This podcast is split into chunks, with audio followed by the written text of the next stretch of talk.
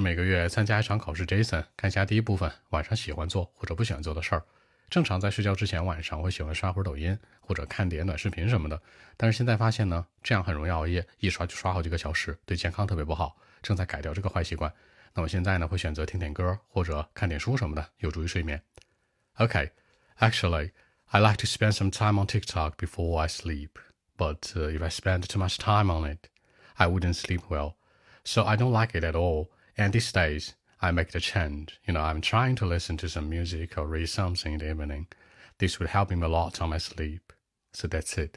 大家注意，在说的时候呢，尽量别说英文相关的，什么晚上要喜欢学英文呢，看点英文杂志或什么的，尽量避免啊。OK。If I spent too much time on it, I would. 注意虚拟语气。那这里面的 if I spent 就是如果晚上花太多时间干嘛，我就会怎么怎么样。根本不喜欢什么什么 at all. I don't like it at all. 对我帮助很大。 That of this would help me a lot. 微信 b 一七六九三九零七。